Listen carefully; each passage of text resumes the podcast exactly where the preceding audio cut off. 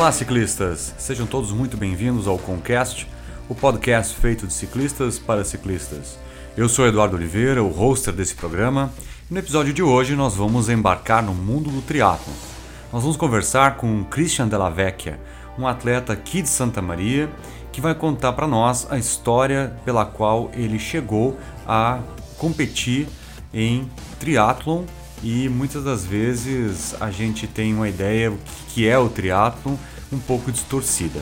O Christian vai explicar para nós como ele chegou nesse momento a competir e quais foram as melhores é, conquistas dele. Espero que desfrutem dessa entrevista e do carisma do Christian. Hoje eu tenho um grande convidado aqui no podcast do Concast, um atleta que é inspiração para muitos outros.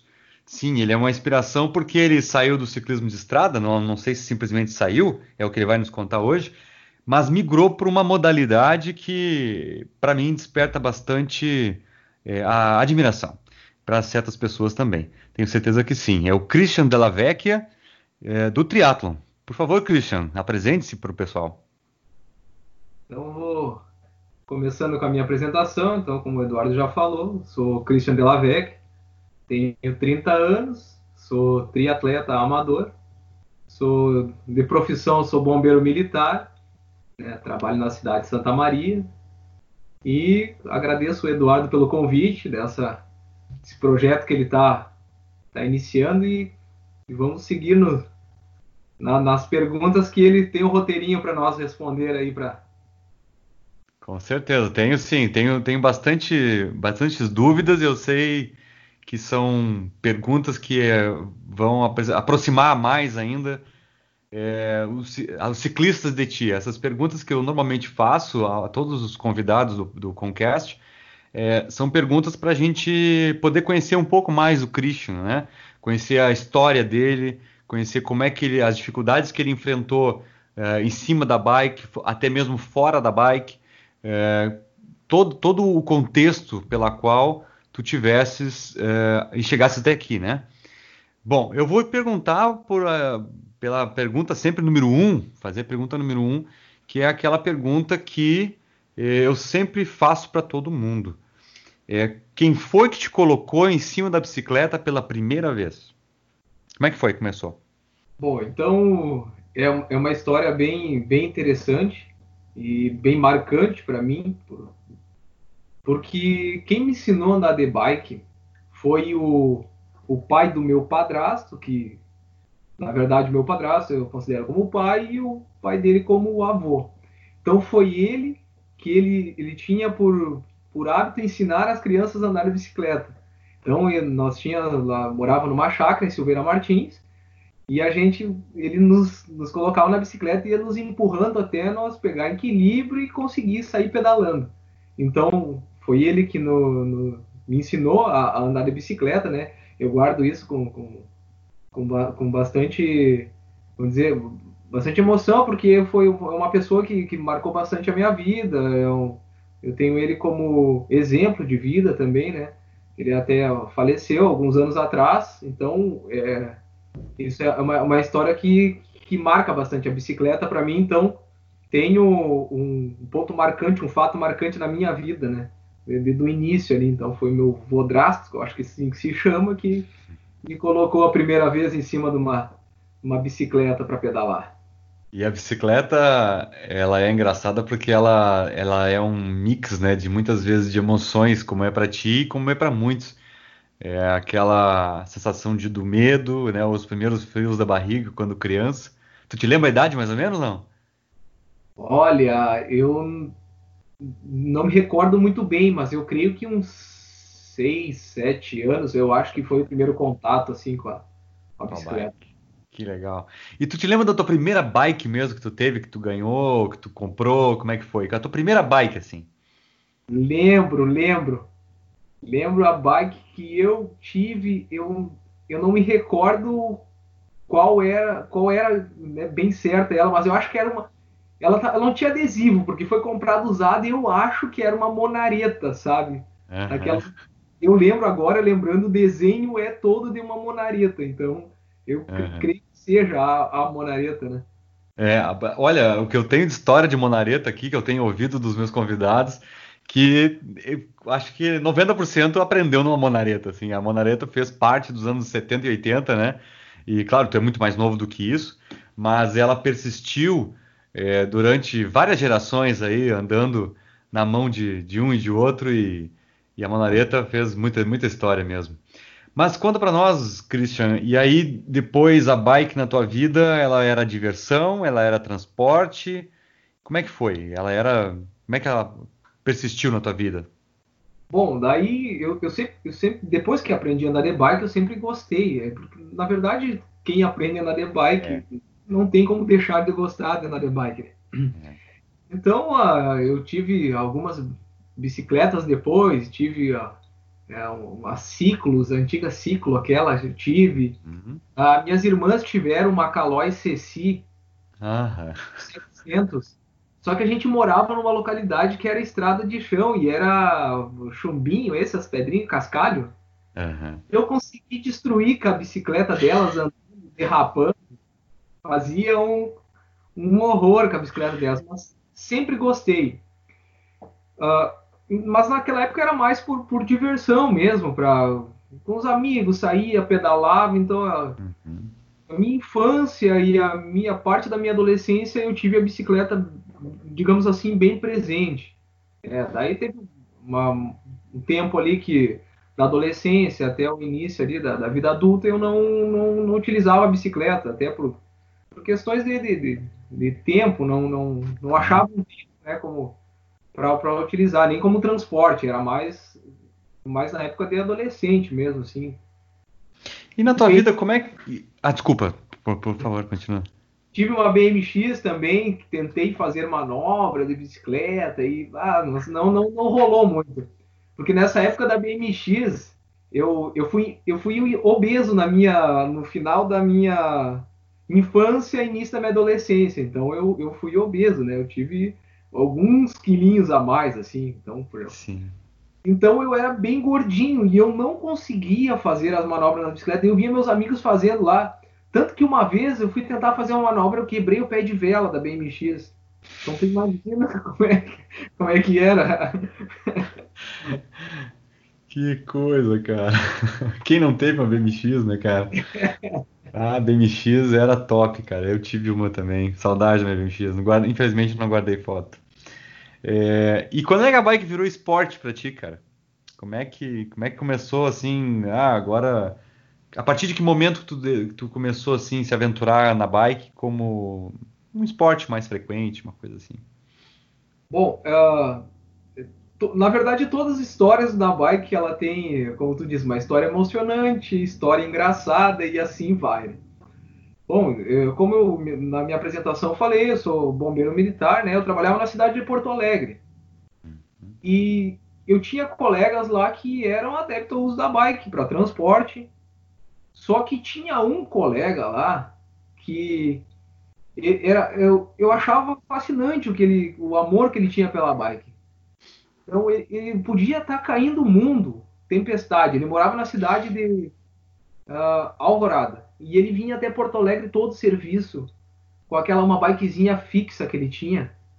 Chuva, sol, tempestade, ele tava naquela bike e olhava, mas como é que pode? É. Ele, ah, tá chovendo, esse cara podia vir de carro, ele tinha carro, tudo, não, mas ele vai de bike. Ah, mas deixava passar, não tinha, eu recém tinha chegado no pelotão, então não, não tinha muita afinidade com o pessoal. Aí na época eu gostava muito da musculação.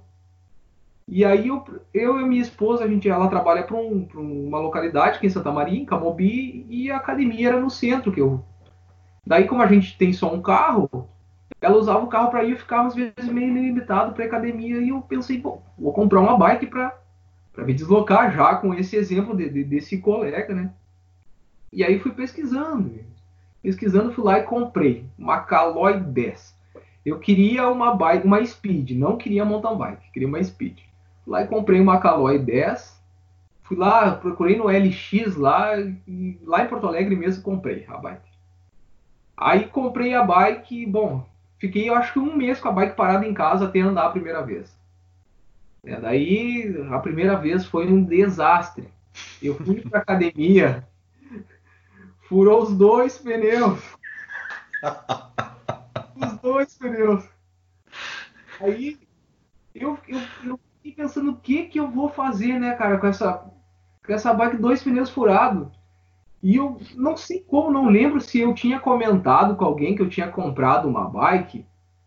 Eu acho que sim. Eu tinha comentado com, com um amigo meu que tinha comprado uma bike e ele me disse: Ó, oh, o dia que tu precisar de alguma coisa, tem uma mecânica de um amigo meu ali perto da Protege que ele resolve as coisas ali e tal. E eu, ah, beleza, o dia que eu precisar, né? Aí, não é que eu furei o pneu no trevo do Castelinho ali, bem próximo, né? Uhum. Vou naquela, na, naquela loja. Fui descendo ali, bati na, na casa, me atendeu um, um, um indivíduo lá, né? Começando a conversar e tal. E eu com o pneu furado, disse, ó, oh, preciso né, consertar o pneu. E aí ele olhou para minha bike, assim, minha bike, ela, ela, ela, o, que, o que ela tinha de bom era só os trocadores da, da marcha. Não, tu pensa, era um Frankenstein, assim, né? tinha pedaço de tudo. Era o cubo da BMX, era uma Caloi 10, mas o cubo de BMX com aro de não sei o que lá, com, bom, horrível. Aí me ajudou e tal. O, o, o Silvio? O Silvio, né? Da, da, da Silvio Bike, Bike Center, claro. É, me ajudou, a, trocou as câmeras para mim. Daí naquele momento até não tinha dinheiro. Eu disse, bah, cara, eu preciso ter, ter pagar. Ele não falou, não, passa aí depois e a gente acerta. Daquele jeito dele que a gente sabe, né? uhum. né? Uhum. Posso nos ajudar. Aí tá, daí fui sa sair lá do Silvio, andei e eu acho que uma quadra furou o pneu da frente de novo. Ah, tá louco. Eu, mas não, não pode ser verdade. O que que tá acontecendo, né? Eu, eu comprei uma bike para me deslocar da, da casa até a academia e eu, eu passo furando pneu. O que que é isso, né? Uhum. Assim, voltei lá, trocamos a câmera de novo e Daí sei que fui pra, pra academia e daí fui para casa. Aí fiquei. Comecei a conversar com ele, né? O que, que eu podia melhorar na bike. No fim era. Minha bike não tinha fita de ar, não tinha nada, então eu podia botar mil câmeras ali e ia furar, não tinha, uhum. não tinha fita de furo, não tinha nada. Uhum. E aí foi, eu fui querendo pesquisar sobre a bike, né? Sobre o que, que era o, o, ciclismo, né? E, e assim foi. comecei a criar mais afinidade com meu colega lá em Porto Alegre, o Saul e o Carlos Dias também, que eram dois colegas que pedalavam, e eles começaram a me, me dizer, ó, oh, tem que comprar tal coisa, uh, se tu for sair pedalar, tem que levar no mínimo um kitzinho, uma bombinha, uma câmera reserva. E eu comecei assim, ah, vou dar uma voltinha em Camobi, vou dar uma voltinha, me aventurar um pouquinho mais, vou até o trevo da Palma, e assim foi indo. Uhum. Quando eu vi, eu tinha abandonado a academia, né, a musculação. Eu, quando eu me dei por conta, assim, eu tinha abandonado a musculação, eu já estava, acho que uns 10 quilos abaixo do peso que eu, que eu, que eu iniciei no ciclismo. E um dia eu vi uma publicação do Matar o Quarto do Terror e eu disse, eu vou junto nessa coisa. E eu vou ir. Não tinha nem lanterna na bike, peguei uma lanterna do capacete que eu tinha do quartel lá, e atei com fita isolante na frente do. e fui junto com os guris. Chegou na primeira subida, eu quis sair na frente de todo mundo, fiquei para trás, sobrei. A partir daquele momento que eu sobrei, aquilo me mexeu comigo, sabe? Ah, eu fiquei para trás, né? Fiquei para trás. Não, eu não posso ficar para trás, pelo menos eu tenho que andar junto. E aí que eu comecei a treinar sozinho. Ir atrás e treinar sozinho e buscar saber mais sobre o ciclismo e mais informações com, com os meus colegas, com o Silvio mesmo. Aí fui conhecendo as pessoas do, do, dos pedais, porque geralmente eu ia Silveira e ia se encontrando, né? Aí um belo dia eu tô subindo Silveira de novo e eu não sei, eu acho que eu tenho uma sina para pneu furado, né? Não sei, é ou era eu que andava com pneu velho só, pneu ruim, ou eu tenho uma sina para furar pneu. Então, passo a roda d'água ali na curva, furou um pneu. Aí furou o pneu, parei, tava consertando, chegou um rapaz muito prestativo e ah, me ofereceu uma câmera tal. Daí começamos a conversar e se apresentou. Ah, meu nome é Eduardo Oliveira, eu sou. Ah, era eu. É verdade. Isso, tal. Vou subir Silveira e tal. Subimos juntos. E a partir daí a gente. É verdade. Já tem alguns anos, né, Eduardo? É bem verdade, é verdade. Estávamos juntos também em outras competições, competimos juntos com a camisa da Bike Center, fomos na mesma equipe, né? Então foi, foi uma história bem bacana, né, Christian? E, e, cara, e essa tua história da, da, da bike, assim, furando pneu, tu tava contando da Caloi 10, quem não teve uma Caloi 10, eu também tive uma Caloi 10, né? E vivia furando pneu. Isso aí é um troço que, cara, o que eu te, tive de pneu rasgado, eu tive uma câmera com, com 12 remendos dessa Caloi 10. É, uma, é um terror. Cobra coral. Parecia uma cobra coral. Cara, é um é. negócio assim, ó. Se tu enchesse ela fora do, do, do, pneu, da, do, do, pneu do aro ali, cara, ela ficava toda meio que parecendo um, um balão estranho, é. é e, e, tu nunca experimentou outra modalidade depois, uh, mesmo, mesmo uh, optando primeiro por uma speed, tu já tentou mountain bike, tu já se aventurou nas trilhas, coisas assim, não? Sim, já, já andei de mountain bike, mas por poucas vezes, assim. Uhum. E eu tive, eu tive algumas ideias de, de, de, querer ter uma mountain bike, e ainda não, não eu tenho ainda o pensamento de ter uma mountain bike mais adiante, né? Agora eu, eu tenho foco voltado ainda um pouco para o lado do triatlon, né? Nessa, nesse momento, né? E eu não tenho como manter um, uma rotina de todos os não consigo, vou conseguir manter o triatlo e mais um mountain bike que pode eu, eu não, não, tenho tanto tempo disponível, né, para uhum. isso. Mas o mountain bike eu, eu já, já experimentei sim, gostei muito. Até mesmo porque na época da minha, da minha infância, adolescência, eu andava, eu era do, interior, né? Então eu andava muito estrada de chão, a gente tentava andar numa trilhazinha lá, mas como as bikes não eram muito boas, assim, não dava para fazer muita coisa. Mas eu acho que a primeira vez que eu andei de mountain bike, assim, mais sério, foi Silvio me emprestou uma bike para mim fazer uma trilha no final de semana com, com o pessoal.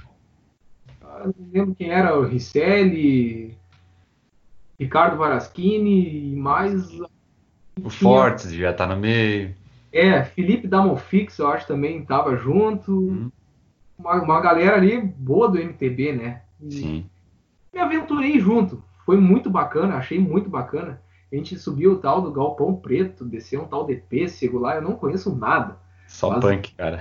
É, fui junto, mas achei assim o máximo. Tomei uns capotão, coisa mais linda, mas, mas achei o máximo. O MTB é, é o máximo. Aí, no fim, eu acabei, posterior a isso, eu também, com uma bike emprestada do Silvio, eu competi um cross, tria, um cross, cross do Atom, lá em entre Juiz a gente competiu. O Marcelo Belinazzo estava junto, o Silvio competiu também, o Stefano Amaral. Então a gente foi numa galerinha aqui de Santa Maria para lá competir esse, esse cross do Atlas aí. E também a, eu comprei uma, uma MTB para minha esposa, para andar comigo, fazer os deslocamentos assim. E como ela, a minha esposa não é tão pequena assim, o quadro dava certo. E eu comprei não um modelo feminino, comprei uma, uma, uma modelo né, unissex, assim, normal. E eu fazia meus deslocamentos em mountain bike para a faculdade. Né? Ia para a faculdade de mountain bike, voltava, às vezes pegava uma estradinha de chão ali para dar uma, né, ter uma emoçãozinha. Então tive contato com mountain bike assim um pouco, mas mais, mais mesmo assim de, de treino, de treinar, de se dedicar, de, é o ciclismo de estrada foi que, que eu tive mais, mais contato assim. Sim. É algo que. É, porque são modalidades, modalidades bem diferentes, né? É, tu precisa de outros requisitos, né? Para poder desenvolver o mountain bike e até o gosto. Mas, mas tu gostou pela tua experiência que tu conta do mountain bike, uma, uma vez que o incentivador é um cara que é nato do ciclismo de estrada, o Silvio gosta muito mais de ciclismo de estrada, né? E até dentro do, da, da loja dele, ele tem muito mais mecânica de ciclismo de estrada do que mountain bike. Ele tinha mais esse contato, né? Mas ele incentiva bastante, sempre incentivou muito, né, o pessoal a pedalar, seja do que for. E queria saber, assim como eu eh, te conheci no ciclismo de estrada, quando é que foi o momento que tu botou uns clipes no guidão da frente e botou um short de natação lá e foi, foi virar triatleta? Como é que foi isso, cara? Bom, é... então a, a, história também é um pouco engraçada, né? Como todas. Uh, também, eu, eu, como vou dizer, eu digo que o meu maior incentivador no esporte, o culpado, na verdade, para mim tá hoje no triatlon, no ciclismo de estrada, se manter no triatlon, é o Silvio. A culpa é dele. Porque ele, eu ia lá, ele me contava umas histórias que uma época ele foi do atleta, que ele, ele competiu no Campeonato Gaúcho e eu, eu senti um, uma vontade de querer algo mais, porque eu dava algumas corridinhas. Como eu sou militar, eu preciso manter um condicionamento de, de, de um treinamento físico militar ali para anual a gente faz, né, um teste. Então eu sempre mantinha umas corridinhas.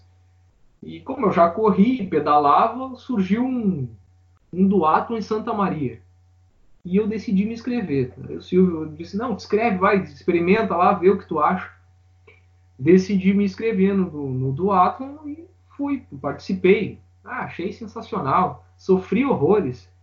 Achei que não ia acabar a prova. Era iniciava com 5 km de corrida, 20 de ciclismo e, do, e corria mais 2,5 no, no, no final. Né? Mas é que as intensidades são muito altas, assim, né? E é o pessoal que, que que andava na ponta, nossa, né? Uhum. Então, eles são os galácticos, galácticos os caras que andam na ponta lá, correm horrores, né? E eu vendo aquilo, né, achei fascinante, né? Por mais que tenha sofrido um monte, né, achei fascinante. Ah, foi muito bacana e a partir disso eu comecei a buscar mais, querer conhecer mais sobre treinamento também, né? Porque eu eu, eu via que treinar por conta dava certo, dava certo, né? Treinar por conta, de alguma forma, né? Mas hum, não era da forma que eu gostaria que fosse, né? Então eu comecei a pesquisar o, que, que eu poderia fazer para melhorar minha, minha performance no, no esporte. Aí fiz alguns duatos mais, uh, até fiz o, toda, todo um campeonato gaúcho de duato, isso antes do triatlon, né? Fiz todo um campeonato gaúcho aí no, no ano de 2000 e 2014, se eu não me engano. Se não me engano, foi 2014. Eu sou meio ruim de datas, assim. Mas fiz todo o campeonato gaúcho de, de, de 2014. E aí, em dezembro de 2014, eu vi que tinha uma prova do Sesc Triathlon em Tramandaí. Aí eu tenho uns conhecidos que, que tem uns que moram na cidade de Embé, outro em Osório ali, a gente conversando, eles, ah, vou fazer esse triatlo e eu, cara, eu vou me inscrever nisso daí. Mas eu pensei, putz, eu vou me inscrever nisso daí, mas eu sou afogado, cara, eu não sei nadar, como é que eu vou, como é que eu vou fazer uma prova de triatlo num rio Tramandaí, que é um rio enorme, uma corrente muito forte. Eu vou fazer uma prova lá sem saber nadar. Aí fui para internet vai para internet, a internet resolve tua vida. Né? Sobre a internet achei. Isso tinha no máximo uns 40 dias da, do, do, que eu decidi fazer até a prova. Aí tinha uma, uma planilha na internet lá. 30 dias para o seu primeiro short triatlo. Uma planilhazinha que eu achei uma fotinha lá. E todo treinamento semanal, assim. E o cara, vai ser isso daqui que eu vou fazer. E eu vou fazer essa prova. Aí comecei comecei a fazer o que, que dizia ali. Só que no ciclismo, na corrida, eu conseguia fazer o que, mandava a planilha, mas na natação não. Eu não conseguia. Não conseguia, tinha uma dificuldade assim. Então nadava 25 metros, chegava na borda lá, parecia que ia morrer do outro lado.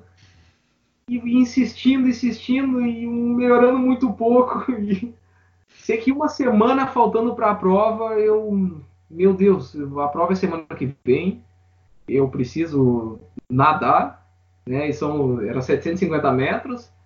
Eu preciso nadar, eu preciso de alguma forma nadar. Aí sei que chegou no dia lá, eu botei o peito na água, como você diz, né? Ah, vi todo mundo entrando no rio e fui, né, fui junto, deu, dei, deu largada, saí nadando que eu consegui. E a sorte que o rio tinha muita corrente. e a corrente era a favor. Graças a Deus, a corrente era a favor. Porque a maior parte do percurso da natação eu fiz flutuando, porque eu não tinha mais força para nadar. Então eu flutuei mais ou menos da metade da natação até uma ponte que tem que dividir a cidade entre Amandaí e Imbé. E eu passei por baixo da ponte flutuando. Quando eu cheguei perto do que eu vi que tinha uma plataforma flutuante para subir, não, aqui eu tenho que fazer bonito, né? E eu tenho que dar umas braçadinhas, nem que seja um cachorrinho ali para mim, né? Pelo menos para sair bem na foto, né? Imagina, meu primeiro gato, vou sair feio na foto, né? Tem uma cachorreada ali, sair na. Aí, na depois que. Como eu sempre digo no triatlo, né? A hora que eu vou para cima da bike, minha vida tá praticamente 50% resolvida, né? Porque eu sou oriundo do ciclismo, não tenho o melhor ciclismo, né? né comparado aos, aos atletas de, de ponta, mas eu considero meu ciclismo muito bom. Então eu, eu senti, eu, é a modalidade que eu me sinto confortável, sabe? Então ali eu consigo respirar, eu consigo uh, colocar os pensamentos no lugar. Então é, é a hora que o organismo me aprova. Então é a hora que eu que eu penso o que eu posso fazer para dar certo na corrida. E se eu errar no ciclismo, ele vai prejudicar muito, muito, né? Na verdade, se eu, se eu eh, errar no ciclismo, eu posso nem completar uma prova. E eu, na primeira prova foi indo, eu fiz o ciclismo de forma me preservando, tentando, né, dentro daquilo que eu imaginava, na minha condição física, fui indo, fui indo, corri depois, terminei a prova, assim, a sensação eu não sei descrever. Bom, tu deve, deve saber, quem é praticante de, de alguma atividade esportiva deve saber também como que é a sensação de tu concluir um objetivo que tu tem. Né? Isso na vida também é assim, né? E o objetivo é uma sensação de prazer indescritível. Né? A gente não tem como mensurar isso, sabe? Então, nos perguntam às vezes por que que tu faz isso. É, na verdade, eu faço isso porque move a gente, né? É o que nos, nos dá força às vezes para seguir em frente. É verdade. Nossa, que história bacana essa, Christian. Pô, eu não tinha nem noção que era assim, cara, que tu começou no triatlon. E o, o interessante que tu falou do triatlon, que tu, como tu veio do ciclismo de estrada, é, eu, eu, escuto também outros podcasts, né? E, e, por exemplo, tem um chamado Endorfina, que está disponível, tu deve conhecer, provavelmente. É, ele entrevista normalmente pessoas ligadas ao triatlon, né? É, e uma das coisas que eu, uma das dos aspectos que eu sempre escutei ali de todos os triatletas é, desde o primeiro, do grande primeiro triatleta que competiu pelo Brasil, ele diz: alguém, ah, não tem ninguém que seja bom nas três modalidades, natação, corrida e, e bike. É, em alguma tu vai sempre te, te dar melhor, é, por uma questão fisiológica, e a outra tu sempre tem que buscar evoluir o treinamento. Então, tu, tu como tu mesmo uh, deu depoimento de que tua natação, como tu praticamente não sabias nadar, vamos dizer assim, tivesses que buscar esse aprendizado, é, na, durante a, a prova de, de, de, bike, tu conseguia uh, relaxar, né? Conseguias botar a tua corrida em dia. Isso é, isso é uma, um aprendizado que, para ti, tu foi ao longo do tempo evoluindo. Desde 2014, nós estamos em 2020, são praticamente seis anos fazendo essa modalidade, né? É, sentiu diferença? Sentiu diferença do cara, do Christian que começou lá no short triathlon e do Christian que fez a última prova até antes de começar esse isolamento? É, sentiu diferença no, na, na tua na tua no teu rendimento nas três modalidades? Muita diferença, é, muita mesmo. Uh, na verdade, a diferença é, é, em todas as áreas, não somente na, na, performance esportiva, mas como tu comentou sobre a performance esportiva, uh, eu senti muita diferença, muita. É que chegou a um ponto, como eu comentei com, contigo, eu tinha a ideia que eu conseguia me manter no, no esporte treinando por conta. Só que conhecendo mais do esporte e vendo que como um auxílio de um profissional vai te trazer ganhos, né, é muito significante para o esporte, então uh, eu decidi procurar um profissional. Então iniciei, procurei um, um, um, treinador, iniciei com um treinador, eu tive só dois treinadores até hoje. Né? Iniciei com um treinador lá de Santa Catarina, atleta profissional de triatlo, por indicação do amigo meu. Iniciei com ele, fiquei um tempo com ele, só que eu não, não consegui uh, me encaixar no, no, no na, na, metodologia de, de trabalho. É. Uhum. Porque ele era acostumado a trabalhar com atletas mais, como vou dizer, que tinham um desempenho, eu acho, um, um pouco melhor. Então, os treinos que ele, que ele me dava, eu, eu, às vezes as cargas eu achava que era, que era demais, sabe? E como eu era muito iniciante, principalmente a natação, eu consegui, não cumpria as cargas, e daí não, não tinha o propósito do, do, do treinamento, estava indo por água abaixo. Né? Uhum. Aí, por indicação do mesmo amigo que também trocou de treinador, eu conheci um, um treinador de Porto Alegre ali, foi... Então, a, a gente caminhou, caminhou junto até agora, o início da, da pandemia, de 2000 e... Foi 2000, final de dois, início de 2016 até agora, final da, da, o início da pandemia, que a gente caminhou junto, que uh, nesse tempo eu interrompi o treinamento porque eu tô com outros objetivos, né? Claro. Então eu tive que interromper, mesmo que não tivesse acontecido a pandemia, a pandemia eu, eu iria ter que interromper, né? Dar prioridade para outras coisas. Uhum. Mas daí conheci um treinador, até vocês posso citar ele aqui. Claro, né? deve, por favor. Bruno Berger, de Porto Alegre, se alguém tiver a oportunidade de, de, de, de, querer conhecer mais sobre, sobre ele como treinador, como atleta também. Pessoa sensacional. Na verdade, ele, esse, essa afinidade que, que foi, a gente foi criando entre treinador atleta foi o que me fez ter ganhos né, de performance esportiva. Uhum. Porque até lendo algumas literaturas a gente vê que não tem como o, o atleta desenvolver uma performance esportiva se ele não tiver um contato direto com o treinador e algo que seja uh, mais íntimo, assim, né? Ah, eu preciso saber como que é a tua rotina, né? Uhum. Não é simplesmente eu lançar tua, uma planilha e tu ir treinar. Então, foi isso o diferencial para ter um ganho de, de, de performance no esporte, no triatlo. E a questão da, da, da, disciplina foi o que, que mais foi difícil eu uh, manter, sabe?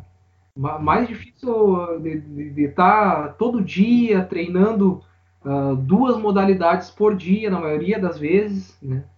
Uh, horários, como eu, eu tenho, eu trabalho por escala, então às vezes eu tinha que acordar de madrugada para fazer e nós não somos acostumados com isso, né?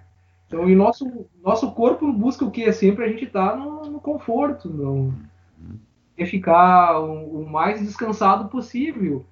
E o treinamento, ele bagunça um pouco isso daí, né? Ele, não, o objetivo do treinamento é não te deixar descansado, né? É, é fazer tu é. ter um ganho. E eu fui aprendendo muito, muito. E esses, essa, o treinamento em si me ensinou muito para a vida, sabe? Por, por, várias coisas. A questão claro. de, de traçar um objetivo e saber se tu seguir o plano certo, vai chegar no final e tu vai conseguir atingir aquilo que tu almejava.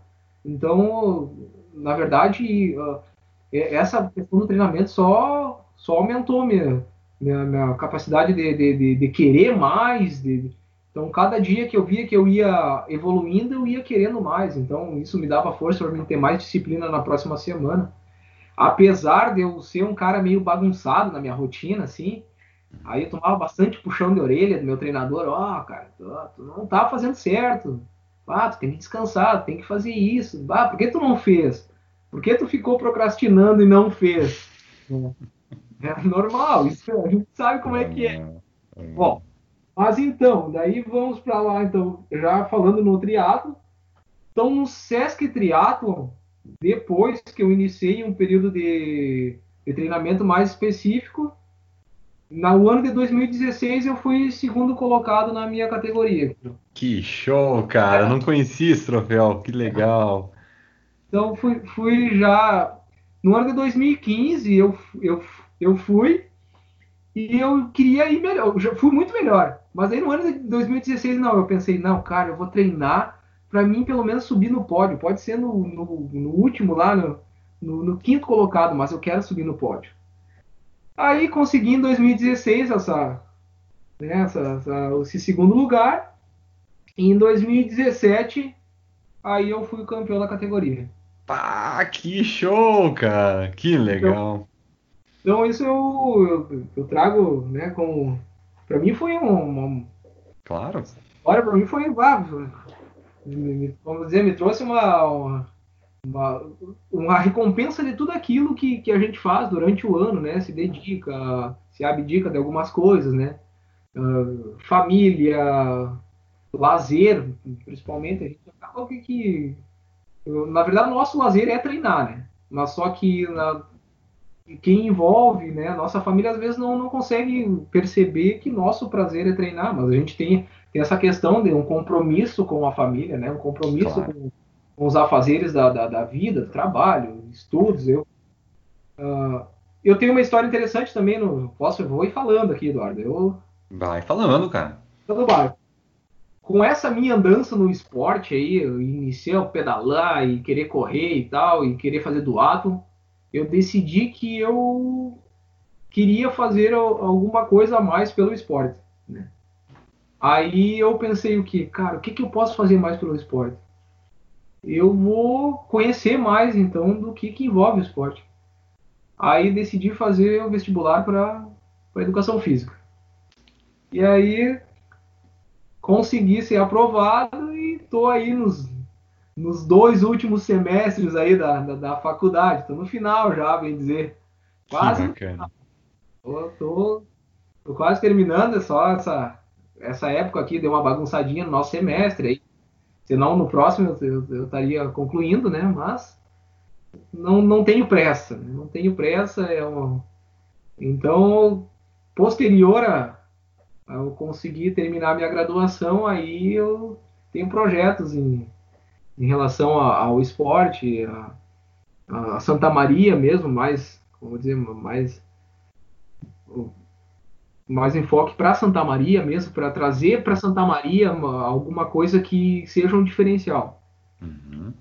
Falou no início ali, eh, a gente tem poucos atletas na, na cidade do triatlo, do, do multisport, que a gente chama, uhum. mas uh, temos atletas que, que trouxeram grandes ganhos né, para a nossa cidade e às vezes não, não, não aparece por não ter... Uh, não, não tem algo que, que, que, mostre, né? A mídia não mostra, ou mesmo que a gente não busca saber, né? Então tem o, tem o Sagui, o Thiago, o Thiago Debus, que é do uhum. bike, ciclismo de, ciclismo de estrada. Já tudo que ele faz, ele faz bem, né, cara? Escala bem, o cara é. cara é Ele já foi triatleta também, não foi? Isso, ele foi triatleta, ele foi, cara, ele foi campeão brasileiro de, de triatlo olímpico, mas nossa, nem sabia disso, cara. É, eu não me recordo quantas, quantas vezes foi, mas ele é, o cara é sensacional, assim, foi um, foi um super atleta. Quando eu fui iniciar, eu conversei com, com o treinador que ia, que, que treinava ele na época, e ele me, me falou que o Thiago foi o atleta mais disciplinado que ele teve até aquele, aquele momento. Né? Então, isso, para te ver, nossa cidade tem, tem um diferencial temos boas referências, né? A gente tem boas referências. Então isso eu fui conhecendo aos poucos, né? E por isso o, o triatlon é uma coisa assim, ah, são três modalidades, é difícil de treinar, mas ele ele vai te motivando por outras coisas, assim como o ciclismo, né? Assim claro. Assim como... Mas na cidade a gente tem, na verdade a gente tem vários atletas, mas eles estão, vamos dizer, meio ofuscados, assim, meio escondidinho que tem aí, agora tem o Patrick Martelli, que tá, tá lá em Juí, que foi atleta, morava em Santa Maria, foi, foi a, é atleta até hoje, né? Mantém, fez Ironman já. Eu acho que tem o irmão do Thiago também, que, que já aqui da cidade fez Ironman. Uh, o Renato, Renato Brum. Brum Renato Brum, Renato Brum fez Ironman, uh, fez várias vezes campeonato gaúcho aí também. tem um, um pessoal novo aí que, que, que tá iniciando agora, né? Tem o Cleiton Soares, que tá, começou no ciclismo também, tá, migrou para o triatlon. Uhum. Tem, uh, tem, ah, tem, tem, uma galera, tem Gabriel, tem. Ah, o, pessoal tá, tá, tá aderindo a esse esporte, né? Porque o, o que, que o limita o, o triatlon? Na verdade, nada. Nada limita uh, tu praticar o triatlon. Uh, na verdade, a única limitação que tem é a nossa, né? A gente imaginar que aquilo é muito difícil. E é difícil de treinar, e é difícil de. Não, é, na verdade, tudo com uma organização certa dá para fazer e de forma que não precisa ir lá e buscar uma performance de elite se tu sabe que não que não vai ter uma performance de elite, né? Então, o que eu falo é a gente sempre tem que aceitar a, a, posição que tu está, saber o lugar que tu está. Ah, eu sou atleta, mas eu, eu, eu tô aqui. Eu não posso estar nesse lugar e achar que eu tô no, no patamar da elite, né? Tem que saber bem a posição. E, cara, Santa Maria, eu creio que tenha, vou dizer, muito futuro nesse esporte. Só que, ah, como no ciclismo tem, mas ainda está um pouco ofuscado essa questão de, de, de da mentalidade até da, da, da, cidade, porque a gente vê bastante que não, não as coisas não acontecem de forma que deveria. Né? Uhum. Mas a questão de, de, da motivação, eu acho que, que isso parte de nós, né? Que nem tu falou no início, ah, o Christian é um cara que pode motivar alguém a iniciar. Então, se a pessoa acha que é muito difícil fazer triatlo, eu digo que não, porque não é. Né? Então, se quiser, tem como fazer. O Eduardo, o Eduardo tem, já tem todo o equipamento pronto para fazer triatlo. Então, corrido, diga que quiser. Eu sou meio prego, Christian. Eu realmente, assim, ó. Eu na água, cara, eu acho que eu ia precisar fazer um, um super mega intensivo. Se eles permitissem boias de braço, na natação, talvez eu fizesse. Mas eu, eu, eu, te confesso que eu, as primeiras revistas que eu comprei de, de ciclismo vinha na capa Fernanda Keller. Era Fernanda Keller é um mito no triatlo nacional e mundial, vamos dizer assim, né? Me corrija se eu estiver errado. E, e até hoje ela tem programas por aí de, de que fala sobre triatlo, ela opina e tudo. E, cara, eu sempre, eu tinha o quê, 16, 17 anos, eu admirava esse tipo de modalidade do triatlo. Embora detestasse correr, na educação física eu fugia, no colégio eu fugia da, da, corrida, adorava a bicicleta e não sabia nada nadar. Eu tenho um medo horroroso da água. Medo mesmo, uma, quase uma fobia. Eu sei que eu tenho que corrigir isso, mas eu tenho muita vontade. Eu tenho realmente, eu tenho uma bike de contra-relógio só que eu, eu, quando eu fui fazer o bike fit, ele perguntou: Tu quer fazer triatlo? Lagartixa, fez com lagartixa. Não, eu quero contra-relógio. Aí ele assim, sério? Tu vai querer contra-relógio? Sim, contra-relógio. Então, é, é para não dar, por enquanto, não digo que, eu nunca, como diz o Mício, nunca vou dizer desta água não beberei. Um dia, quem sabe, vai ter o Eduardo num short triatlon lá, que vai pegar e vai tentar ir no, no embalo do rio lá e vai conseguir fazer, completar o short teatro. Quem sabe? Eu, eu um dia quero tentar. Um dia quero tentar sim. É, Christian, vou te fazer uma pergunta, cara. Pá, tá sendo top, assim, as tuas, as tuas histórias. É, as provas de, de triatlon, tu já teve, a maior parte delas que tu participou, é, foram aqui no estado? Tu, tu conseguiu já fazer algum Ironman, coisa do tipo? Bom, então, uh, provas, as provas que eu fiz foram, foram todas aqui no estado.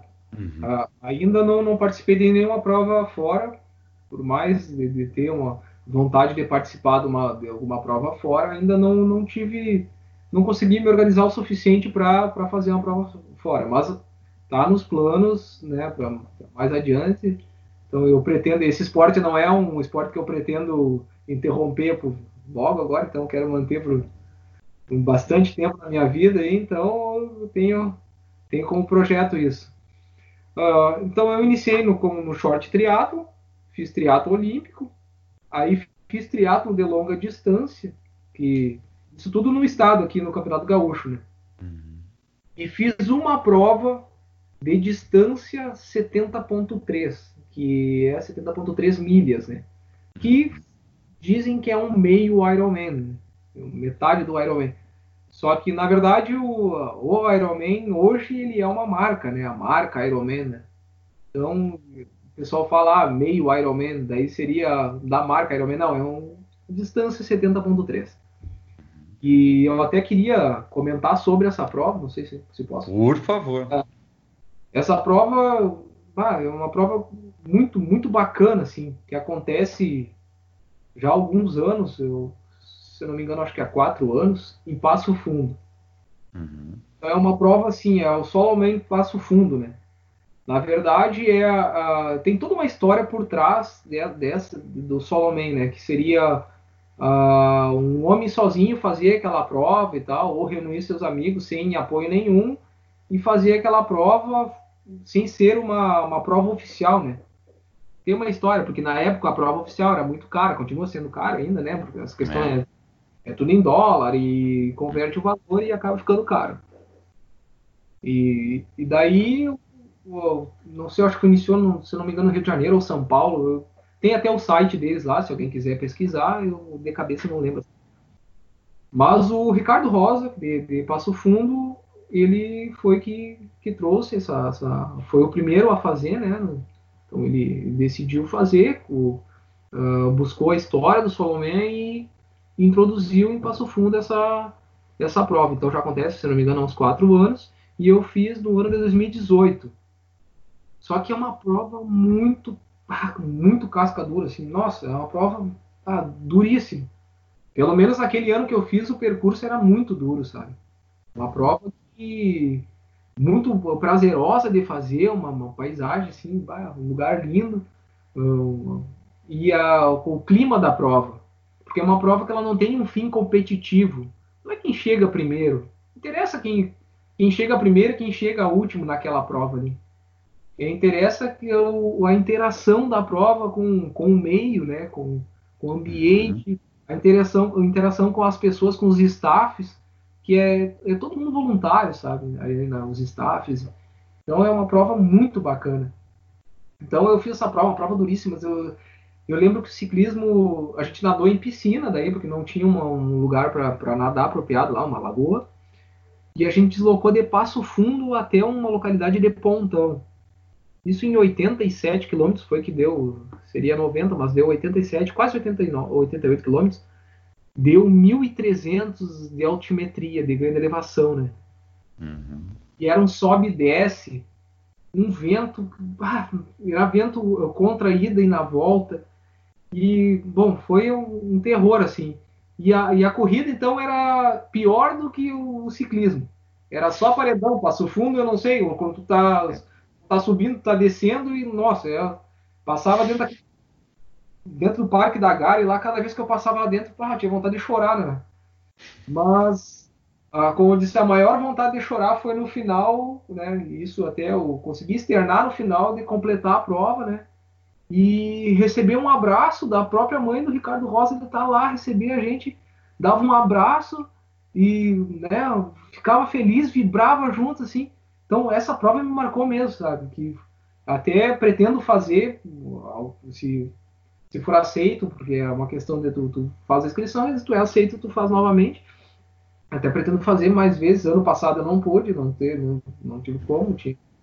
Mas esse o próximo ano agora não sei se vai ter por causa da, da, da questão da, da, pandemia, mas se tiver eu vou me inscrever com certeza para fazer. Mas uma prova de distância 70.3, vou, vou explicar como é que funciona uh, 70.3, né? 70.3 milhas, né? Seria, ó. Uhum. Sim, é 1.900 em natação, 900 metros, 1.900. Uh, 90 quilômetros de ciclismo e acaba com 21,1 de corrida, né? Então é, é Meu uma Deus. distância considerável, assim. E, e particularmente essa prova, que é o que tinha uma elevação bem, bem acentuada, assim, ela foi, foi bem dura. Mas eu, ah, eu completei ela muito bem, assim. nem, nem senti a prova, bem, bem dizer, pelo, pelo clima da prova, sabe? Cada esquina que tu passava tinha alguém te motivando, tinha o que te dava água ali, ele te dava uma palavra que te dava força para te continuar. Então, é, foi, foi muito bacana. Que legal. Cara, é, eu, eu sempre tive essa dúvida, porque eu nunca pesquisei o que, que era a, o número 70.3. Sabia que ele representava meio Ironman, mas não sabia o que, que era o 70.3. Mas interessante. Cara, esse, eu, eu, eu fiz questão de anotar aqui 21 quilômetros e 100 metros correndo. Eu acho que eu não consigo correr 5, cara. Tu tá me convidando ainda para fazer um negócio desse. Mas é assim, ó, não, é, é fantástico, é, é, algo que é deslumbrante, realmente, por isso que eu digo que só aumenta a minha admiração pelos praticantes, né? E Passo Fundo eu conheço bem, cara, porque Passo Fundo foram, é, tem sido, pelo menos, nos últimos anos, etapas do Campeonato Gaúcho de Ciclismo de Estrada. É para mim, a prova mais pegada. É a mais difícil de todas. É... Por tudo. É ou tu sobe ou tu sobe mais ainda. E quando tu desce, tu desce mesmo. Mas logo em seguida tem subida. Então é, é pegado. Lá realmente é, é, é, é difícil. E essa daí que tu falou, do Solo Man, é, foi a mais difícil que tu fez? Uh, não foi a prova mais difícil, assim. A prova Qual que foi? Nível de dificuldade. Foi em 2018, não, deixa eu pensar aqui, 2019. Uhum. 2019, março de 2019. Um longa distância em Osório. Foi a prova mais difícil, por quê? Porque como eu tinha feito o solo bem, estava tranquilo, né? Tinha feito tranquilo, tinha feito bem, completei a prova bem. E continuei treinando, né? Eu cheguei no longa distância, que era a menor distância, em Osório, lá achando que eu ia arrebentar. Né? E subestimei a prova, já tinha feito a prova, já tinha feito as mesmas distâncias. Que era, era 1.600 natação, se eu não me engano. 1.684 de ciclismo e 15 de corrida no final. E eu, ah, vou chegar, vou arrebentar nessa prova, né? E. Não, 64 é ciclismo, perdão. Vou arrebentar na prova, cheguei. Pá, na primeira na noite anterior eu já fiz umas besteiras, né? Peguei, ah, tem uma caramanhola térmica, vou botar uma água congelar, né? Dentro da, da, da, da, da caramanhola. Quando eu sair para pedalar, já, a água vai estar geladinha já, né? Tomo água, vai ficar top, né? Mas eu ah, já tinha dois anos de triatlo, dois anos e pouco de triatlo, quase três um macaco velho já, né, na, na, na, no triatlo, fazer uma coisa dessas. Tá, botei ali a, a caramanhola, tá? Montei minha. A gente monta a nossa, a nossa transição, né? Antes da, de iniciar a prova, deixa a bike, deixa o equipamento que tu vai usar ali em todas as transições. Fiz a minha natação, que bem, bem dificultada por, por sinal, né? Bem daquele jeito. A minha natação é o, dentro das três modalidades é a que mais, me, me causa. É, me dá uma. Te toma mais tempo até para treinar, né? Mais, isso, é, e me deixa mais, como dizer, menos mais desmotivado, assim, porque a evolução é demorada, sabe? Então. Mas eu brigo, eu vou lá e brigo com a água e não tem. Eu e a água, a gente. Eu contra ela e a gente vai. Bom, saí da água e peguei a bike e eu só pensava em fazer força. Só pensava em fazer força queria pedalar, pedalar forte, forte, forte, forte, forte. Aí eu esqueci de hidratar. Aí eu esqueci de introduzir um gelzinho de carboidrato no, no momento certo. E fui esquecendo das coisas. A hora que eu notei a desidratação, fui buscar minha caramanhola, ela estava congelada, não tinha água, né? Tava congelada ainda. Fui tomar água, não tinha água e assim foi piorando as coisas o meu ciclismo foi regressivo, né? Porque eu iniciei no ritmo e fui caindo, caindo, caindo. Quando eu saí para correr, eu até tenho uma história bem, bem engraçada da prova. Eu saí para correr, dei a primeira volta. Quando eu dei a primeira volta, eu, pá, eu passei pela minha esposa e fiz assim, ó. E ela olhou para mim, tu tá mal e eu tô. E ela fez uma cara tipo assim, de, de, né? desiste então. E eu, não, desisti não. Continuei. Fui, fui até o final me arrastando, sabe? Me arrastando, assim. Ah, nossa, uma prova caminhava, eu corria um pouquinho, caminhava, cãibra, dor, mas eu tinha que, tinha que terminar. Tinha. tinha que terminar aquela prova. Era uma questão de honra, eu tinha que terminar, tinha que acabar. Já que eu fiz tudo errado do início até agora, pelo menos eu acabo, né? Acaba. Então, para mim, essa prova foi, foi a mais difícil. Foi difícil por, por eu sub, subestimar a prova, né?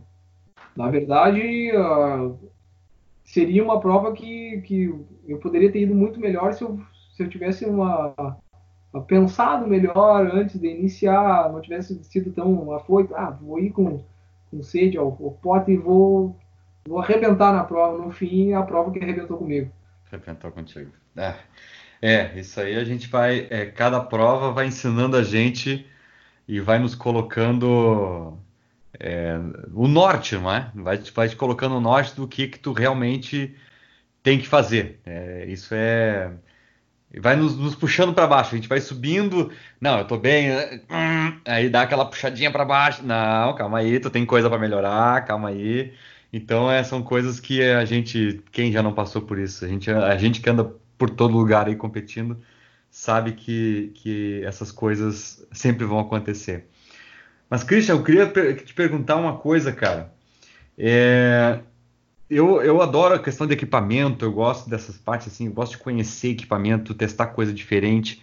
É, qual é o equipamento que tu está usando hoje para correr de bike? Qual, qual, é a tua bike que tu está usando para correr? Hoje para eu uso a mesma bike para treino e para prova, né? Uhum.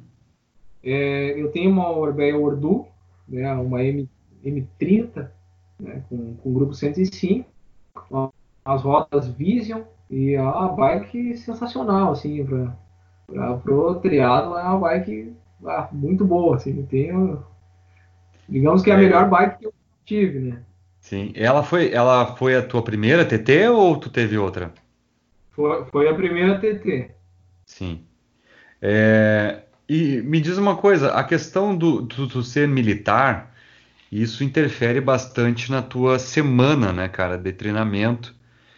E, e, quando, e, como, é, e como é que tu uh, organiza a tua semana de treinamento, as tuas semanas, vamos dizer assim, principalmente quando tu tem uma, uma competição? Existe para ti um apoio do teu superior? Eu creio que sim, até de repente.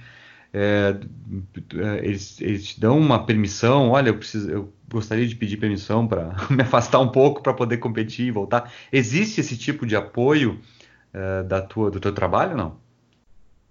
Bom, uh, apoio sim. Na verdade, a gente, eu recebo muito apoio dos meus colegas, uh, motivacional, uhum. o próprio, próprio comando sempre me parabeniza quando eu faço as provas. É que, como eu sou um servidor militar, eu tenho uma carga horária a cumprir, né? Então, uh, eu não posso, não posso ferir aquela carga horária, né? Eu tenho que claro. cumprir ela. Uh, às vezes a gente consegue conversar com o comando e faz alguns ajustes. Ah, eu, tal dia eu vou estar na prova, será que teria como eu trabalhar uns dias, um dia antes e ajustar a escala para mim conseguir me deslocar, né, para ir para a prova. Uhum. Então, na verdade, o meu trabalho ele ele me, me disponibiliza tempo para me treinar, porque eu trabalho 24 horas e folgo 72 horas, na maioria das vezes. Uhum. Quando tem necessidade de, de de trabalhar mais vezes, a gente né, acaba, acaba trabalhando uh, extra. Mas é, nem sempre é tão tranquilo assim, nessas 24 horas, né? Às vezes é tranquilo, como ontem mesmo eu eu estava de serviço, tirei 24 horas super tranquilo, foi um serviço bem agradável, sim, não teve nada que, que... Mas às vezes é complicado, às vezes tu uh, trabalha 24 horas direto, né? não consegue parar, uhum. precisa daqueles daquelas 72 horas para te recuperar para o próximo dia de trabalho. Na verdade, o nosso trabalho, ele, é, como eu digo, é o meu, meu esporte é o, é o terceiro plano, né? Uhum. O terceiro plano. Porque eu tenho minha, minha família como base, daí meu trabalho e o meu esporte. Então, se eu tiver que deixar alguma coisa de lado, vai ser a questão do, do esporte, porque até mesmo por, por lazer, né? Claro. Então, uh, essa, essa, essa questão assim de, de, de, ajustes sempre tem, sabe? Eu não, não tenho, eu só tenho a agradecer, o pessoal sempre, sempre ajusta, sabe? Sempre dá, um, dá uma força assim para para ajustar. Tem essa questão do próprio próprio trabalho, né? Como diz, o desgaste, mas foi a, a profissão que eu escolhi, amo fazer isso, né? Então, é, sinto prazer em estar lá e então se eu me desgastar tanto lá, podendo, sei lá, ajudar alguém ou, né? Então é eu, isso tem um retorno diferente, assim, por mais que não, que às vezes se torne, se torne cansativo, mas organizar os treinos assim é, bom, é, é, é questão de organização mesmo, porque dá, dá para fazer, né? As tuas planilhas são todas, são todas elas voltadas para esse teu ritmo de trabalho. É, é na verdade, a, a, a, planilha ela é, ela é dividida, assim, a gente consegue ajustar também. Eu, agora, nesse momento, como eu comentei, eu tô, tô sem planilha, né? Eu tô, porque uhum. não treinando de forma que só para manutenção. Eu faço por conta, assim, uma manutenção e mas eu tenho algum objetivo, alguma prova, alguma coisa, aí eu tento ajustar. Que nem, geralmente é dois treinos na semana ali, segunda, segunda-feira, terça, segunda, terça, quinta e sexta são dois treinos diários. Aí quarta-feira, sábado e domingo é, uns treinos uh, mais específicos. Então, segunda-feira geralmente a gente corre um, um regenerativo e faz uma natação, né? Terça-feira é um ciclismo mais específico ali para o ganho de, de alguma capacidade física ali no ciclismo e uma natação. Quarta-feira, geralmente, é a minha, minha organização é assim, pode ser, as pessoas fazem diferente, né? Vários claro.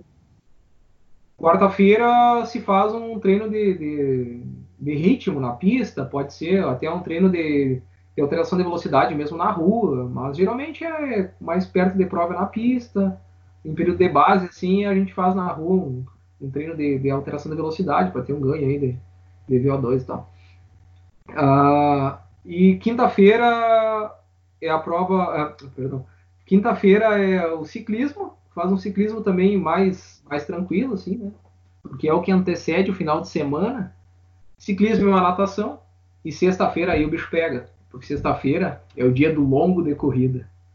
E aí então quando tá nos períodos tipo prova de 70.3, né, vai ter, vai ter dias que tu vai correr 22, 23, 24 quilômetros na, na, na, na sexta-feira, e mais a natação. Então, eu, e esses dias, que nem como eu tô de às vezes eu tô de serviço, eu tenho que correr antes de trabalhar, né? Então, então eu saio para correr às vezes 5 e 30 da manhã, Aí tu sai 5h30 da manhã para conseguir chegar às 7 horas, tomar um banho, tomar um café e ficar pronto para o serviço. Né? Mas eu digo que quanto mais treina, mais menos cansado tu se sente, sabe? Sente, é mais, verdade. Mais, mais, continuidade tu dá no treinamento, mais prazer tu sente e menos cansado tu, tu vai se sentir. No sábado, treino de transição, ciclismo, pedala e corre depois, né? Só só essa transição, T2 que a gente chama. E domingo geralmente é um longão de ciclismo. Aí vai para 100 para cima e, e vai, dependendo do objetivo da. Mas era assim que eu que eu estava dividindo a minha, minha minha semana. Os dias que eu trabalhava, se eu trabalhasse num dia que tinha duas modalidades, eu deixava uma, né? Escolhia que e eu, eu iria, né? Se, se, e menos iria causar um, um, uma perda de performance ali, não, eu deixaria principalmente a natação e corrida, eu deixaria a natação, porque eu já não tenho uma performance muito boa na natação, e então se eu perder um pouquinho na natação, não vou perder muito, né? Sim. E na corrida, como eu também não sou muito bom na corrida, mas eu prefiro manter a corrida. é, isso é assim mesmo.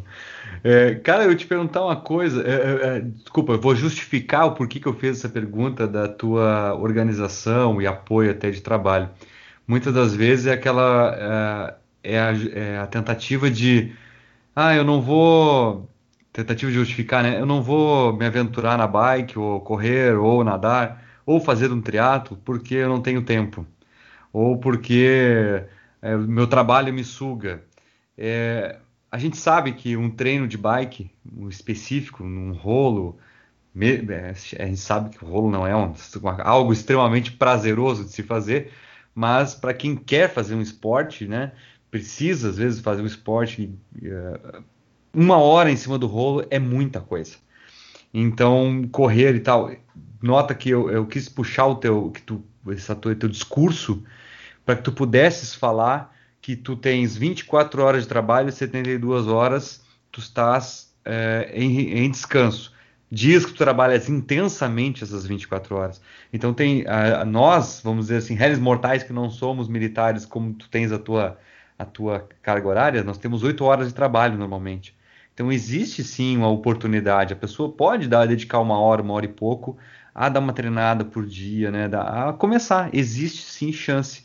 E, é, e algo tão, tão rígido, e eu sei disso porque eu trabalho no meio militar, apesar de não ser, existe aquela, aquele regulamento militar, né, que tu tem que cumprir a hora e cumprir a ordem, né?